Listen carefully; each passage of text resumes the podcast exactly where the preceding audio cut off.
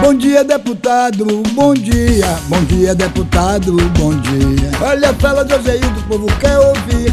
Qual a novidade que vem aí? Olá, bom dia! Hoje é terça-feira, 10 de agosto de 2021, dia de conversar com o nosso deputado federal, Joseildo Ramos.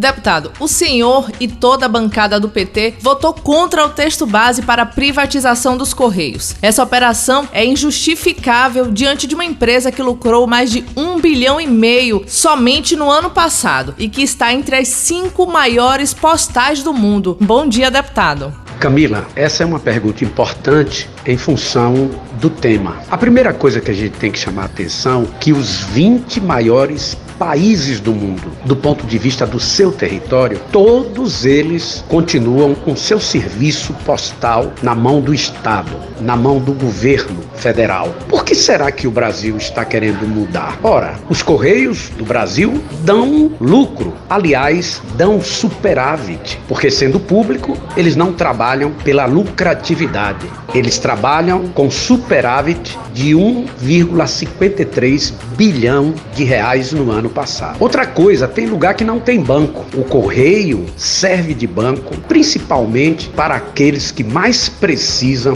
do serviço bancário e não têm à sua disposição, que são os mais pobres. Os correios, eles mandam as encomendas para os locais que nenhuma empresa estaria colocando as encomendas à disposição daqueles que precisam comprar suas coisas.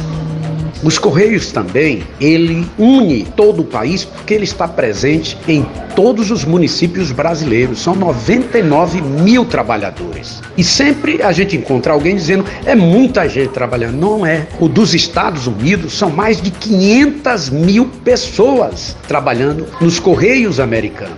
Então é importante que você que está nos ouvindo pense que deve continuar sendo bom para os mais pobres que os Correios não sejam privatizados. E me parece que o Senado deve estar barrando essa situação, mesmo porque está na Constituição que os Correios são aqueles que fazem um serviço postal que tem que ser estatal. Por isso, é inconstitucional vender os Correios. Na próxima sexta-feira, dia 14, Alagoinhas receberá uma unidade do SAI, o Serviço de Atendimento ao Empreendedor. O espaço que funcionará no SAC de Alagoinhas oferece serviços de atendimento ao microempreendedor. Alagoinhas e região têm a ganhar com este novo equipamento, deputado? Camila, sobre o serviço de atendimento ao empreendedor, a Lagoinha só tem a ganhar, principalmente para o micro e pequeno empreendedor. Existe muita estrada, é preciso muita orientação. E essa orientação que o serviço de atendimento ao empreendedor sai aqui em Alagoinhas vai estar focado na vocação do nosso município, naquilo que o município pode fazer bem e melhor. E outra,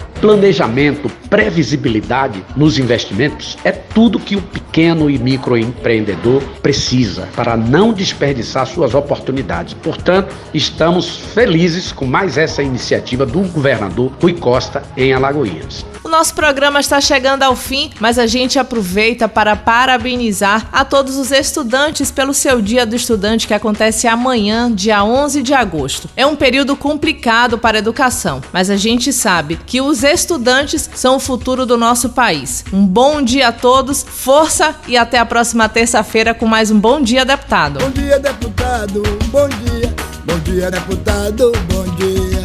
Bom dia, deputado, o programa mais respeitado, mais ouvido e mais querido da Bahia. Bom dia, deputado.